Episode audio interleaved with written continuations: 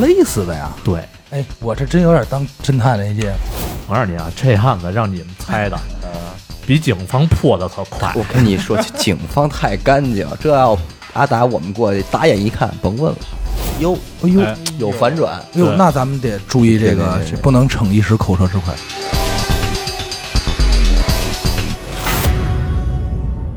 大家好，欢迎收听娱乐电台，这里是悬疑案件，我是小伟。阿达，徐先生，然后这期呢，呃，死狗跟咱们一块儿录一期这个案件啊，平时他也老听，所嗯以太一好奇块儿了。听一回现场的。我为什么来呢？就是也省点流量，省得我再回去再下了。哎，对对对对。今天这个案子是许先生主讲啊，我我在那之前，我先承认错误呗，呃，你要承认什么错误就是那个工科机动队的事啊儿啊？，这嗯不是已经已经喷我吗？这个也无所谓嘛，无所谓。先先俩啊，第一个是这个，是伦敦确实不是地中海气候，哎，说错了，无知是无知无知温带海洋啊。对，对不起大家啊，。胡随随口一说，然后实在抱歉啊，以后严谨一点。嗯哎还有就是这个，到底是念壳儿是念壳儿？这个无知了，无知知了，了，哎无知了，无知了啊！因为反正我身边人都念壳儿啊，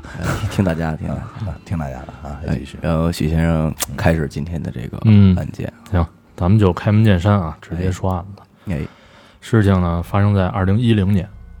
嗯地点在10年对嗯一零年嗯，地点在这个黑龙江省东南部， 又是国产，嗯，国产啊，一个叫东京城镇的这么一个小城，黑龙江的东京城镇。哎，就是到听底是名国产是日听名字产，挺国际的嘛，嗯，啊，因为这个城呢，就是流动人口比较多，再加上属于一种就是那种三管三不管的这种啊特殊性啊，啊啊这个小镇呢也是比较乱。这次案子就发生在这个城镇里。啊！一零年的五月，警方在调查一起人口失踪案的过程中啊，走访到这个东京城镇杏山村，呃的一户农家院儿，在这个农家院儿的菜窖里发现了两具男尸。怎么忽然间就发现两具男尸就走访人家是调查失踪人口，对哦，嗯调查这一块儿的时候，嗯，肯定是有原因的啊，别着急。然后在清理到这个菜窖深处的时候，又发现了一具这个早已腐烂、只剩下白骨和一头长发的第三具尸体。白骨连着长发，对，那就是一女尸呗，头发不是不太容易腐烂吗？对等于就是说，本来你这个头皮会拿着这个头发，嗯，但是当你露就是烂到一定程度的时候，这头发肯定也就是摊在那儿，嗯，对吧？没错儿，然后咱们呢，先说这个前两具尸体啊，嗯这两具尸体呢，呃，就不卖关子，就直接告诉你们是谁嗯，啊，是刘家的两个兄弟，刘家刘姓兄弟，对，一个是刘老大，一个是刘老二，一个是刘老六。嘿， 六十六那 岁是刘老六六，哎啊，然后事情是怎么着呢？是这这样是啊，够能生的，四月二十四号，就是跟媳妇儿离婚二十年的这个已经六十五岁的刘老大，啊找了份工作，在村里的一个建筑工地上给人做饭啊，啊。工友们反正都挺满意，就这么着干了三天。嗯，第四天的时候没来，哎，哎，也没请假。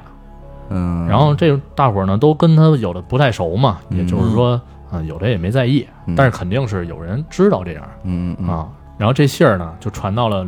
刘家老五的耳朵里。嗯老五以为呢这个大哥生病了，就奔家里去了。嗯，啊，到门口一看，门锁着，但是屋里灯还亮着。嗯嗯嗯然后从窗户往里看，被褥放的哎都挺整齐。嗯啊，这下呢，呃，刘家这几个兄弟姐妹就开始猜测这大哥去哪儿了。嗯嗯啊，其实刚才我就是交代一下这个死尸是这个身份，但具体怎么死的，往后咱就是说这事儿嘛。嗯啊，然后刘老大这个失踪啊，也就成了个谜团。嗯，一个谜团没解开，紧接着第二个谜团又来了。嗯老大失踪的第三天，四十六岁的老六也失踪了。在这个四月二十九号晚上六点多，刘老六找这个刘老三要一张五千块钱的欠条，说打欠条的苏娟儿要还钱，拿完钱之后就给刘老三送回来。嗯，这苏娟是谁？就是一个人物是吧？对，一个人嗯啊，欠条的这个打欠条的人嘛，就是苏娟找刘老六借了钱，对，但是这个欠条呢在刘老三手里，哎，对他们这家一家子花账啊，嗯，反正罗圈账嘛。嗯然后这个九点多的时候，刘老六给刘家的这个他姐姐嗯打了个电话，嗯说儿子以后就交给姐姐了啊，还告诉他说家里多少十二万的存款，还有账本的位置，嗯就交代了这么一句话。然后第二天上午呢，这个刘老三看头天晚上也没等着刘老六嗯嗯啊，就寻思上门看看怎么回事儿。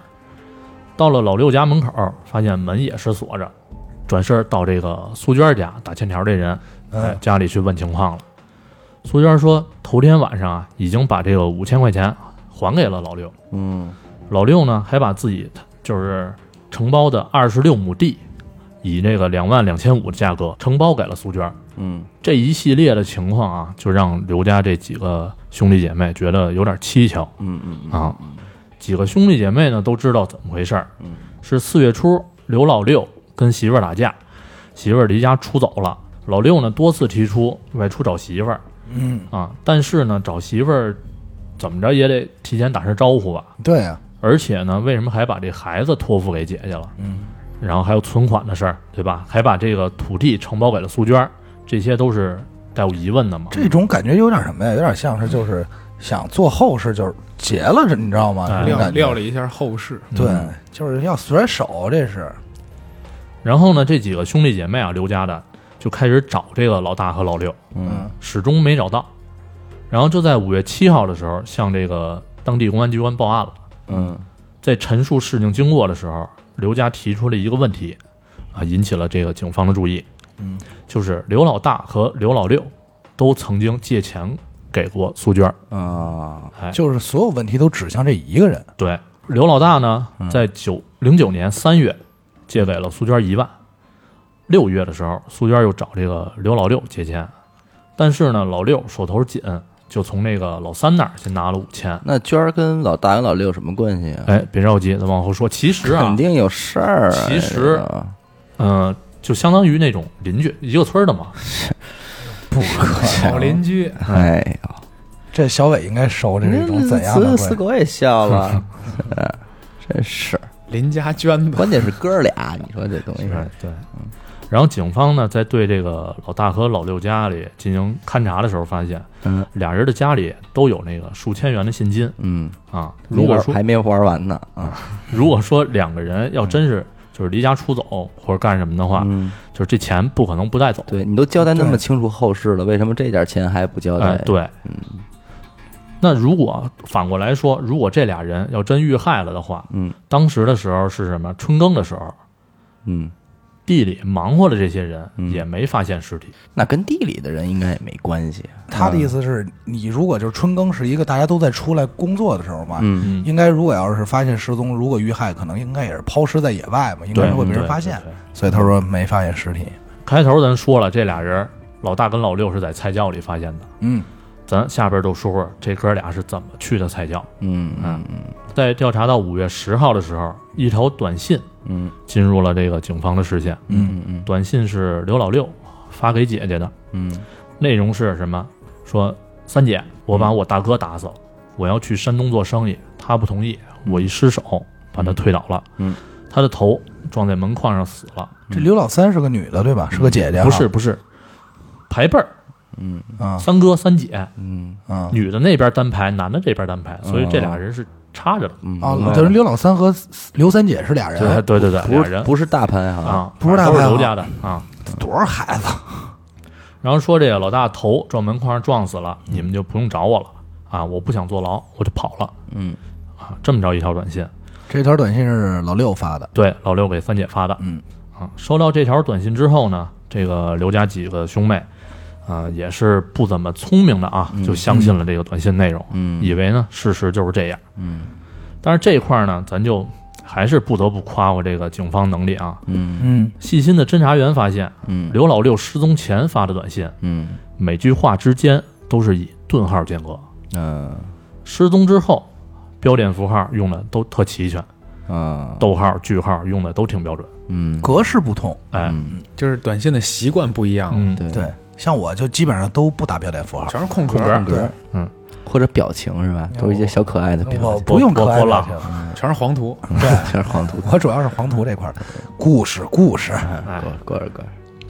然后呢，这个短信内容啊，就是在失踪之后，短信内容也是叙事的过于详细嗯，啊，感觉怎么很有条理，非对，常清晰。怎么把这个老大打死的？哎，嗯整个过程啊，连原因连啊撞门框上这种事儿都说的非常的细致，嗯这有点像口供，你知道对吗？对对，然后还有说到这个为什么把这个地承包给苏娟儿，嗯，都说的特清楚。那你看啊，其实如果他们家里人信了的话，理论上就不应该报这个警了，嗯，对吧？说明还是觉得怎么着是要把老六追回来，缉拿归案他为是老大，先报的警，嗯，才收了收着这个东西哎哦，但是你觉得特怪，就是比如说家里一般有这种事儿啊，嗯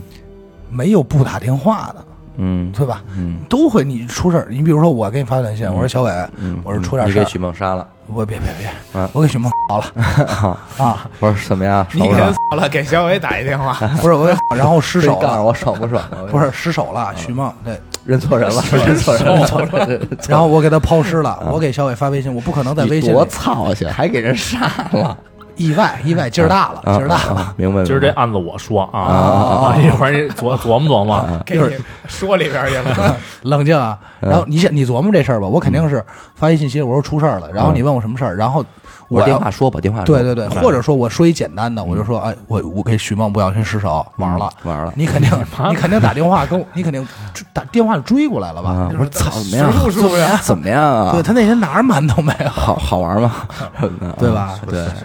猜测很正常对啊。但是呢，他竟就是没这么干，嗯啊，就没准儿怕什么，比如说电话能定位啊，这嗯嗯哦嗯，你妈逼短信不能成口供，这甭问，肯定不是他发的了。说到这儿，那肯定是这案子咱经历不少了，嗯有一个奇怪一点是什么呢？就是每次啊，警方找这个苏娟谈话之后，嗯刘老六的手机就会发出短信，啊，哎，这一块儿就很明了了，又对被吧？摸到了。阿娟的事儿，从这个十号到十六号，分别给这个三姐、嗯老六这媳妇儿发了十多条短信。从内容上看呢，就是在证明自己这个离家出走嗯跟苏娟没有任何关系。这就有点儿对吧？此地无有点儿道理啊对，此地对无银三百两，啊咱这块儿也不卖关不，咱这块儿也不卖关子了啊，嗯就是凶手肯定是苏娟没跑了。阿对娟啊，警方呢也是把目标锁定了他。当时呢，初步认定老大和老六已经惨死在这个苏娟手中。但是呢，咱说回来，一个女人如何杀死两个男人呢？这又是因为什么呢？什么死法都能我跟你说，这种当务有时候保不齐我就上了，哦，你差点死在不 是不是我差不谁要的身上是吗？不，是，就是这种。你因为什么？一个男人，嗯你他找你，你多少还有点戒备之心吧，嗯，嗯对吧？但要是娟儿找你，这那不好那就说，破鞋露脚尖儿对了。，姑娘叫 小娟儿，破对，鞋露露脚尖尖儿。儿啊，咱们啊，先简单肯介定是老师让他交学费，他说等两天儿，等两天儿他然说后嗯哦弄他得死一人管老大、老三、老六借 借钱去，钱去，差不多这借钱歌交儿学费。啊凑合是，就是说的他吧。咱今儿说的是不是这歌的典故反正啊？等两天肯定是有啊。咱就先介绍一下这个苏娟儿嗯啊，呃，一九七零年生人，嗯，说什么呀？一九七零年，狗，继续故事继续，我现在都不惊讶，嗯我只是为了让他说出来。嗯二十三四岁的时候呢，就嫁到邻村儿，嗯，然后零一年的时候，苏娟就自己带着四个孩子，嚯嚯，回了这个娘家玩和儿噼父里亲。扑噜啊，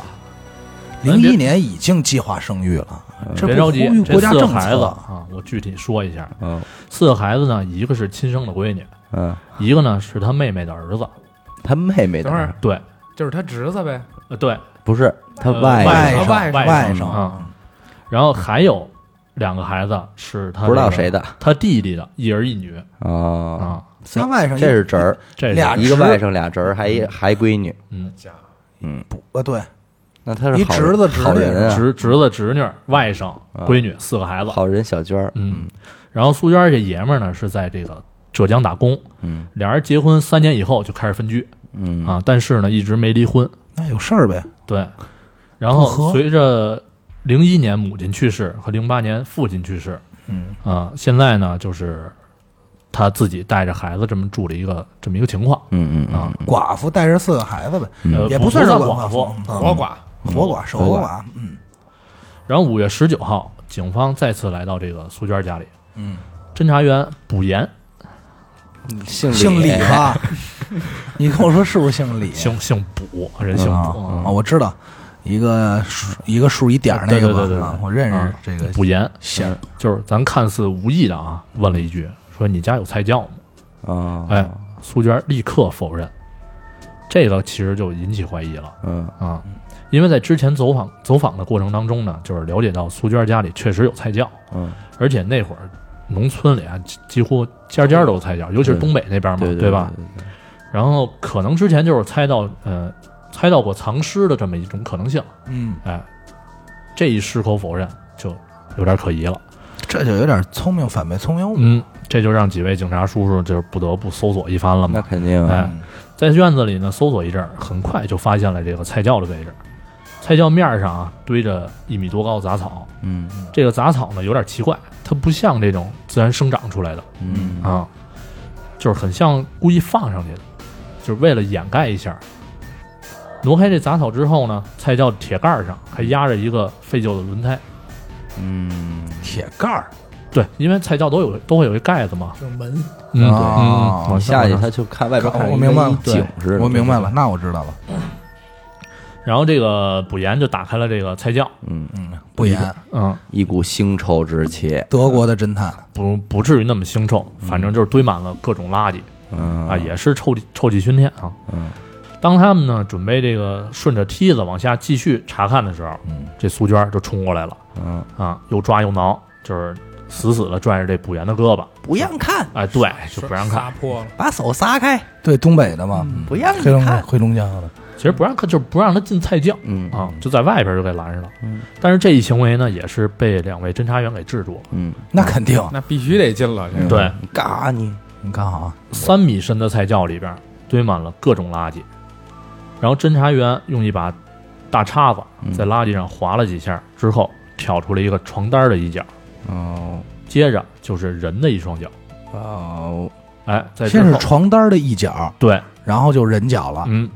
那裹着呢，对，嗯再之后就发现了这个用床单包裹着刘老大和刘老六这尸体，嗯啊，两个人面目狰狞，嗯舌头就已经露出半截儿来了。哎哦，勒死的呀！对，哎，我这真有点当侦探那劲啊！这一出一听舌头就知道哎常识勒了，死常识啊，咱们这来继续，那就不会是李伸探着长舌头干些什么事儿的时候忽然死了吗？可能馋死啊的。，对，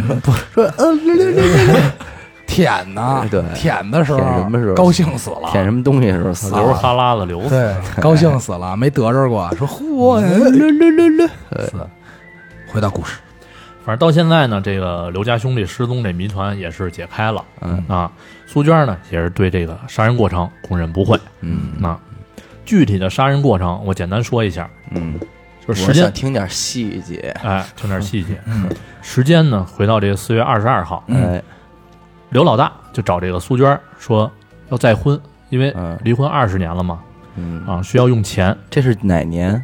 一零年，一零年嗯，他是七零年生人的娟儿，嗯二十多岁结的婚嗯他嘛，今年是四十岁，四十，但是刘老大已经嗯六十六十了，够敢玩儿的。跟谁在？跟跟老大再婚，不是不是，老大说自己要再婚哦哦哦啊哦，，说想找一个，哎，对，说需要用钱，嗯，就让之这个苏娟把之前那个一万块钱钱还还给给我他还完钱，嗯啊。但是苏娟呢，当时是拿不出来，嗯，就敷衍你的就说，你就找我不完了吗？那哥就来了，嗯哎，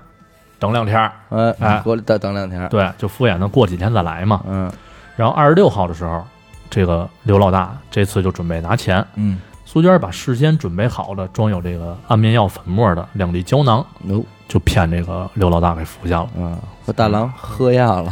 试试新药，试试新药，有点那意思。说这药可跟以前不一 样，噔劲儿噔噔噔的，劲儿大，不愣不愣。对，我告诉你啊，这案子让你们猜 的，比警方破的可快。我跟你说，警方太干净，这要阿达我们过去打眼一看，甭问了，嗯，我噔这噔噔噔的，我都刚看见菜窖，我就说把娟儿抓起来吧。 就是把娟逮了吧， 就这点破事儿，我说就是娟儿的事儿，对歌歌词儿都写了有，歌为赞，嗯，对，然后等这个刘老大昏睡过去之后，嗯，就将其狠狠的勒死。嗯，然后他再就娟儿自己下的手，对，就他一人，嘿，那他这四个孩子呢？哎加肯油定啊，是在睡边着上。了。就是说白了还是应该是分开住，然后说嗯晚上你来，哦对哎，这只是什么呀？这只我刚才说这点儿，只是这个苏娟跟警方这边的口供。你看人思我现在有孩子就是不一样，他知道这事嗯儿，我都把这四个孩避子 着点忘了孩子，对他知道这事儿得避着点孩子，背着点人等等啊好孩子父亲睡好父了亲嗯再说，好父亲，然后呢，就用这个床单儿裹严实之后，就是给扔菜窖里了。嗯，做嗯完这一切啊，苏娟想到了那个老六那儿还欠着五千呢，这眼看到期了也没钱还，嗯就索性一不做二不休，一块儿吧，啊哎，但是老老六六也没弄找他要是吧？老六老六没找他要，老六有点冤，哎，老六说：“我玩完花这儿就花这儿我呗。”没跟你说吗？？六十六岁刘老六嘛，嗯，都搁这儿了。然后二十九号晚上，苏娟就把这个刘老六也骗过来了，啊，用同样的方法说六哥给他弄三走家，有新药，嗯， 快点儿，大哥用了，不楞不楞不，嗯能了，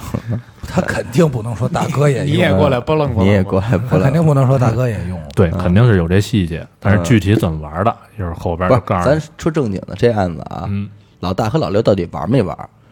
呃，他不算玩儿，嗯，就我觉得蹭蹭。我觉得让徐梦讲吧，没准对还还能有点惊喜。对，哦有点惊喜，没准儿就是你心想里不到这些东西。没准是老大和老六玩儿，因为如果要我要现在这么告诉你，老六跟老老大玩了，嗯，那你觉得苏娟她肯定是不不不怎么样，对，对吧嗯？但是后边我会告诉你，苏娟这人其实挺好。咱反正有的说，哟，哎呦，哎哎有反转，呦，对那咱们得注意这对个对对，对这不能逞一时口舌之快。娟儿好啊，觉得不错。老嫂子那个，继续说你啊，别 胡说八道了。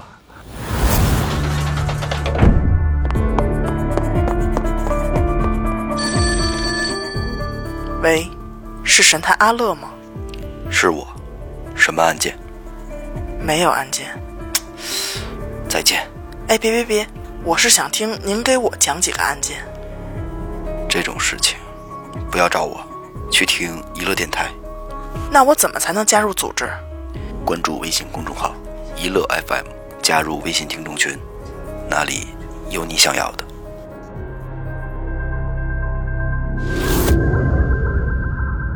然后根据这个苏娟这个供述啊，她不是嗯说放安眠药胶囊嘛，警方也做了一个小实验，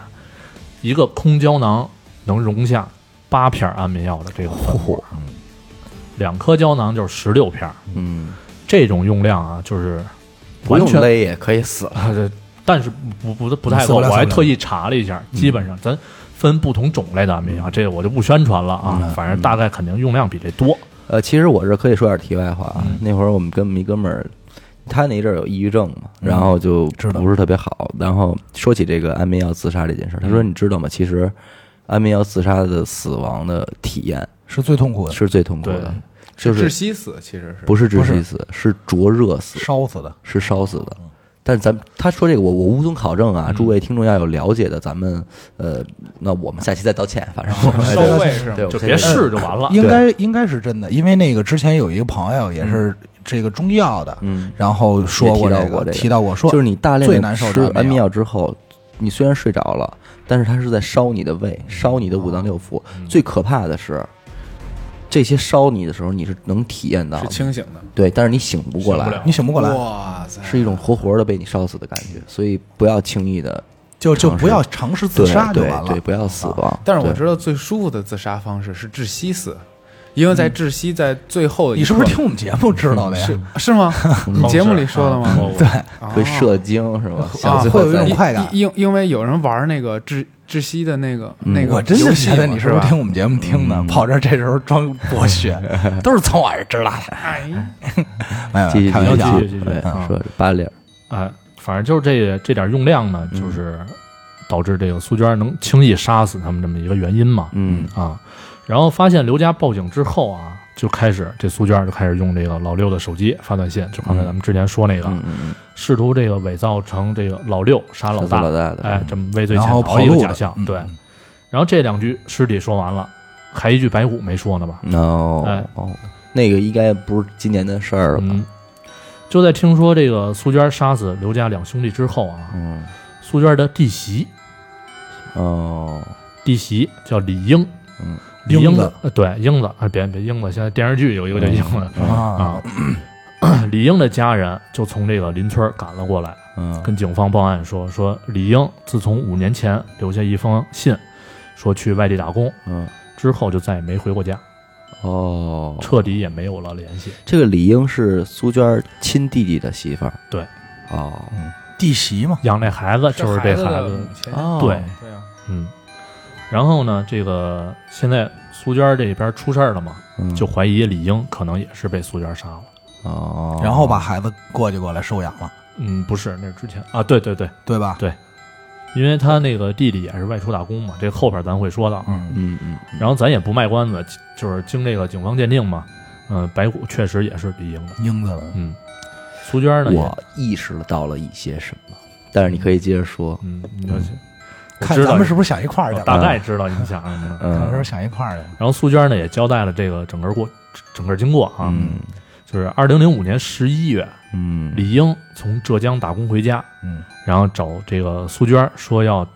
要这个打工钱嗯寄存在她手里的这个一万四千块钱。嗯嗯然后苏娟说，为了养这个李英的两个孩子，嗯，花了，啊，都花了。嗯，哎，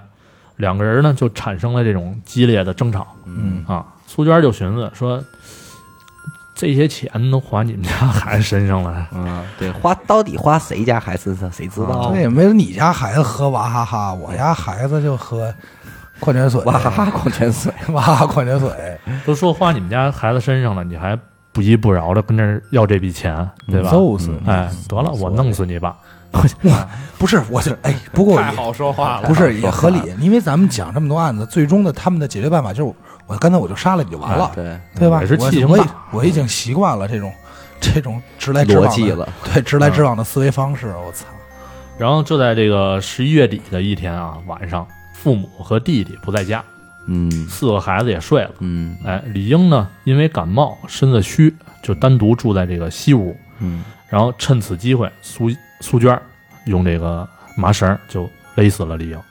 他是真善于玩这绳子，嗯，可能也是捆绑出来的这种不，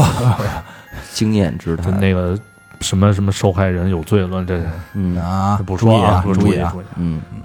然后之后就把这个尸体扔进了菜窖，嗯然后为了防止尸体腐烂的味道被别人闻着嗯啊，五年以来，苏娟儿一直把这个粪便嗯等垃圾就是都扔进菜窖里，啊，然后杀人有点脑哎子，对，做些掩盖嘛，嗯，然后杀人之后的第三天，嗯苏娟伪造了一封这个李英离家出走信，嗯放在大门口，然后用这个李英的手机给李英的妹妹那边那家的啊发短信，说说马上上车了嗯啊，照顾好父母，嗯，我就不会回来了我走。了，苏娟的弟弟呢，就是这个李英的爷们儿，爷爷们们儿儿，，也哎是苏，这是他亲弟弟啊，对嗯，得着信儿也赶回来了，然后苏娟就又告诉他弟弟啊，说什么说说你媳妇儿跟别人跑了嗯啊，不要你了。嗯嗯哎，就这么着两边骗吧嗯嗯，啊，这两家呢都认为这个李英就是离家出走，对，而且还有了外遇，嗯，这骗的不错，对，就抓住什么心理呢？家丑不可外扬，对对嗯对对，啊。李英的这个婆家和娘家呀，这两家都选择沉默，谁也没报警。就不言语了，哎，嗯，就这么着，不露脸，毕竟对，过了五年之后，这点事儿，这个也算真相大白白了嘛。白喽，嗯嗯，李英的尸体呢，也就变成了一具白骨。啊、行了，这三具尸体说完了。嗯啊，就你们以为就这么结束了吗？哎没有啊，我不等着你讲等着呢，你讲啊，你这个关子卖的不好，不好，太不好听了。等那个但是呢，啊，对，等待，六月份儿嗯又有一家人，嗯，向警方报案。哦，这家人是谁呢？是苏娟的妹夫嗯严强的家人。等会儿啊， 另一个孩子苏娟儿的的妹夫啊，嗯他不是一妹妹一弟弟吗？嗯，然啊后这妹是妹妹夫，嗯，明白，这是妹妹的爷们儿，这关系谱拉的，对操，特乱，其实啊，严强的家人就跟这个警方说说严强啊，七年没回过家了。家，哎呀，得，警方也是惊了，说从这个从警十八年的这个补严警官啊，嗯不严啊说情况，哎哎，说说女性杀人案子也办过嗯啊，杀仨就已经够可以的了。嗯如果说严强也是这个苏娟杀的，那他简直就是这个宁安头号女杀手。嗯宁安就是这个这个市地名嘛，啊，对地名。然后经过审讯呢，苏娟也是没抵抗啊，就承认了严强也是她亲手杀的。嘿怎么回事呢？在二零零三年二月，嘿，苏娟的妹妹苏宁，嗯，哎，开天气去了吧，行，是这可吧？能都是化名啊，肯定不不太可能用他真爷们儿名是。不是叫大钟？嗯，有可能。因为他哎可能叫中富，嗯然后这个苏宁和这个严强俩人从浙江打工回来，嗯就因为感情不和，苏宁呢就提出要离婚，但是严强不同意嗯啊。为此呢，严强也不知道是哎，为了表忠心还是为了发狠啊，就用菜刀剁掉了自己的一截手指头哦哎，他就是发狠，这不是说唱啊，是吧？前两天那 说个，说唱这块儿嗯呢，意识然形后态。然后那意识形态个感到害怕的苏苏宁啊，就在这个苏娟的帮助下，就偷偷的就离开了杏山村。嗯，一个月之后，本以为这个苏宁回娘家的严强，发现媳妇儿跑了之后啊，也是气急败坏的找到这个苏娟家，抄起菜刀就扬言说要这个砍死儿子嗯啊，说只要儿子死了，苏宁就能回家。嗯，啊，也不知道什么心理，他妈有这是什么逻辑？啊，这你看，这当爹的就是受不了这个，受不了了，听不了这个吧？现在就是你你你从一个为人父的这个想法，这嗯个逻辑就你能不是说，话的时候，在夜里先把墨镜给我摘了吗？就是这个逻辑就不是人，嗯你知道吗啊？为了让自己媳妇儿回来，把自己孩子砍死啊，嗯，这也这都不用人付，这就是一个正常人也不也不会那么应该有的干这个对逻辑对啊嗯，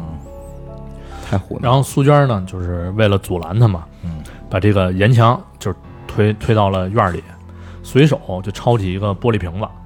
就砸向了这个严强的太阳穴。我操你妈！哎，反正就是不是东北话，我操，我整死你，整死你，我操你妈的！十几分钟以后啊，这个严强就断气儿了。初真次他上妈准，啊，就打太阳穴，因为如果要劲儿稍微大一点的话，寸就了休克也嗯是寸了，啊。寸这劲儿人，这这这女孩儿，这捐的就是当杀手的命，天生的，嗯，杀人不费劲，我操，但是啊，就是这个初次杀人的苏娟儿嗯就已经觉得害怕了。那肯定，但是这时候呢，就刚好这个苏娟的老爹从外头回来了，啊，塑料爹，哎，看见这一幕，老头儿也是没报警嗯啊，那就自用己家闺女嘛，对，就用了这个呃四轮农用车嗯把这尸体装上之后就给拉走了，嗯回来也没说尸体怎么处理的，嗯嗯。然后在零八年之前，咱不说了吗？零八年老头儿因病去世了，嗯，严强的尸体下落也就成了谜了，找不着了。这老头儿也够狠，嗯，苏家老头儿苏大强啊，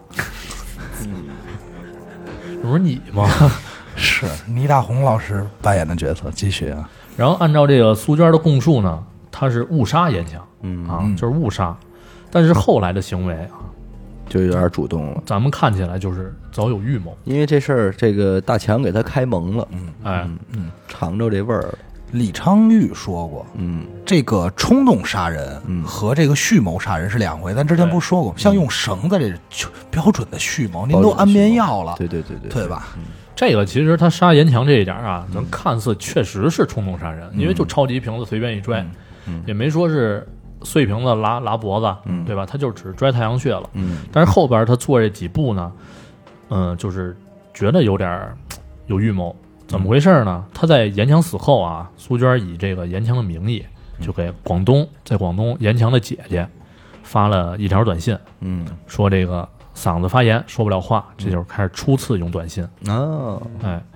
说要借一万块钱盖房子，这这还能借钱嗯？嗯真他妈行！然后因为是以严强的身份嘛，明白然？后他说这个盖完房子之后，等苏宁回来，好好跟他过日子。嗯，严强的姐姐呢，也是按照短信啊，就把这一万块钱打给了自己的母亲嗯嗯，啊，严家的母亲。然后严强母亲看见苏娟儿过来拿钱来了，嗯，就觉得纳闷儿，对啊，怎么着也应该是他媳妇儿来拿，呃，严强自己拿啊哎对拿来对吧？对，或者然后他媳妇儿嘛，对，然后苏娟儿谎称什么呀？谎称这个严强不好意思见家里人，嗯啊，就委托他过来拿。嗯，但是呢，严强严严家人啊也算聪明，没给，嗯没给啊。然后回家之后的这个苏娟儿还是故技重施，嗯，再次用这个严强的手机，说你们就给一圈儿吧嗯呃，，不是不是这么说的，嗯他就放弃这念头了，啊，就发短信给这个严家人和苏宁说我不要了，行了吧？说出去打工了，嗯，不混个人样儿不回来就别哎找我，不是，这是七匹狼的那个，啊但是说那个苏宁嗯，知道他他姐姐杀过他爷们儿吗？不知道，因为真不知他已道经跑了，已经没有这个人，啊消离开了。对，这是真跑了呀，苏宁嗯没跟你说卖电器去了吗？嗯。然后这个案子基本上说到这块儿就都结了，嗯啊，然后后来呢，咱就说一下这个记者在采访采访苏苏娟这个过程当中啊，记者呢是先走访这个苏娟邻居，嗯啊，了解到什么呢？就是每个人对于苏娟杀嗯人的这个事儿都觉得不太相信，啊，就无法相信。一个邻居说什么呀？说这个苏娟人很好，很热情。本分人，对你，看热情，嗯，父母相继过世之后呢，自己就一个人带着四个孩子过。嗯，邻居们呢也都说这个苏娟对孩子们也很好，嗯，尤其这这是我猜到了，对，尤其是谁呢？尤其是弟弟和妹妹的孩子，十分溺爱。给给娃哈哈，呃，这这给什么都给，对吧？哈啊哈，，家里条件啊，经济条件虽然不好，但是呢，对于孩子的这个要求还是有求必应。不护短儿，对、嗯啊，用的书包啊、文具盒啊这种都是村儿里最好的。嗯嘿，都是都是 Nike 啊阿迪的，是啊吧然后苏娟呢， 能那个开拖拉机、骑摩托，能干活，男人干的活啊，她都能干嗯，啊。嗯看不着她闲着的时候，女强人，对。然后晚上家家户户都都这个休息的时候，她还他得出来了，啊，不是不是，他不出来，出来出来小啊活来了， 我这忍着就不说这点事儿。上 钟了，他还干嘛？还洗衣服啊？就是反正就是街坊邻居一顿夸， 说好人哎，好人。一生平安那种，然后住在这个苏娟家后院的这么一个邻居王国胜，嗯啊，就说这个苏娟长期是什么呀？开着灯睡觉，灯一宿一宿的亮着啊。有的村民，那睡还是不睡啊？ 啊咱就什这么个什么色儿的 灯啊？就是就得普通灯，咱这普通的粉色， 带兜里去了，快。啊刷刷一粉灯泡，然后有的村民还说什么呀？说这个苏娟儿常年失眠，哦这都是事实。然后喜欢抽烟，一天一包。嗯，还提那跟我一辆啊！有意思的来了，就是有人提到这个苏娟儿跟刘老六的关系的时候，嗯，一说这话的时候，表情就有点儿那种暧昧表情。 哎，他们就搞搞那什么，哎，那这这咋能说呢？这搞研究，亲热，哎，亲 热，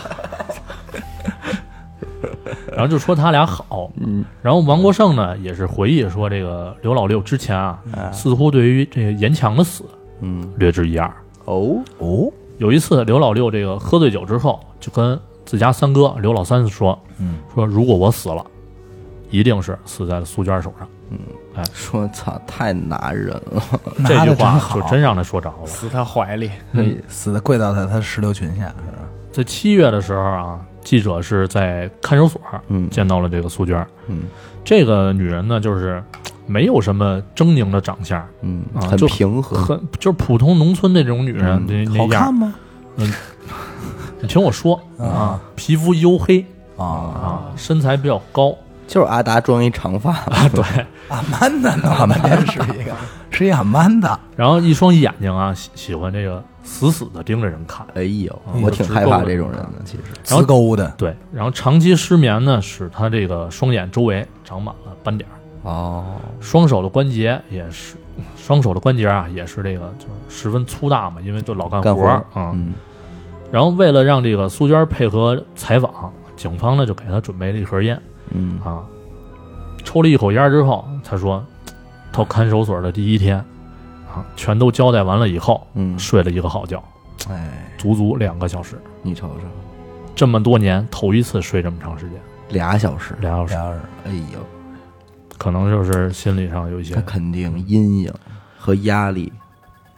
他瞒着，这都是事儿。对。然后呢，苏娟就提到了这个与就是警方那边口供不相符的情况。嗯，苏娟说呢，说这个杀死刘家两兄弟啊，不是为了钱，嗯，而是因为他们都是性侵犯。哦，哎，那就跟这几孩子就搭上了，嗯你是这么想的哈？嗯，你知道我是怎么想的吗？嗯我能说吗？现在说我在猜会不会刘家兄弟和这个他的兄弟媳妇儿有什么染，让他发现了，他生气了，我我说你他妈的跟我弟弟好，你还出轨，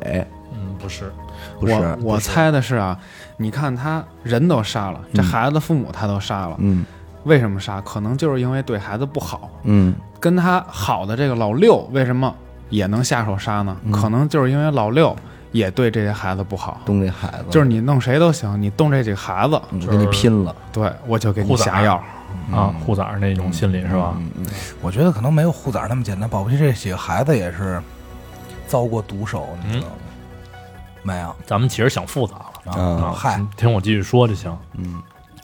这个一零年四月份啊，嗯苏娟的弟弟出门打工，苏娟一个人带着孩子生活嘛，对吧？嗯就她一个人跟四个孩子这在这个院儿，然后刘老大和刘老六经常借着这个帮忙干活这么一个机会嗯过来骚扰她。就骚扰娟儿，对，因为都知道家里家里就这一女人了，没人了啊。嗯活寡嘛，活寡。对，这农村有这样的，有这样有的这样的，嗯你上那儿腻一会儿去，但是呢，刘老大因为这个岁数大了嗯，啊，也玩不动，不行了，就有没心得无逞力，，有哎心无力。没得逞，就蹭蹭。哎，啊那老但是六呢哎老六就是强奸了，成哎，啊，成了老，还真就是硬上的，对，硬上的。啊然后苏娟这块儿就说了，说我不明白为什么男人都这么对我，啊，婚姻就是本来不幸嘛，嗯让他对男就是让他身心疲惫。嗯当年春节的时候，就得知了这个丈夫，他不是在他爷们儿不在这个宁波打工嘛，嗯，就与人同居了已经，他爷们儿哎，并且呢那边那个女的已经怀孕了。有家庭了，对，苏娟对这段婚姻，自己的这段婚姻就已经彻底死心了，啊，因此啊，就是加上这点事儿，也是个苦命的人，对，就痛恨这个所有男人。嗯然后她就想到了把这个安眠药粉末装进胶囊里边，骗这个刘家两兄弟说是这个男性保健品，哦，哎，还真是这么用的，真是这么用的。真给断出来了，她还动了一脑子是什么呀？她是想这个男人太重了，嗯，自己搬呀，就是要真死了躺地下挪费劲，说咱俩去地窖玩儿，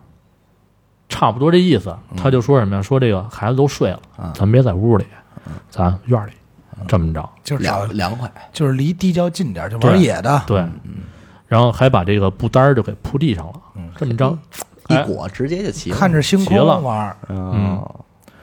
然后哎，那这个老嗯六应该也不是第一回和娟子发生关系了吧，这咱不好说，他只是交代这么，应该嗯是我觉得应该有一段时间了。对，有一应该段不是第一回了，因为你想，啊，一旦被强奸以后，他就威胁他，嗯对然后肯对吧？嗯，有可能。逼良为娼嘛，然后这苏娟在看守所里啊，就说想，就是唯一的愿望就是想见见这四个孩子嗯啊，自己的闺女已经十四岁了嗯啊，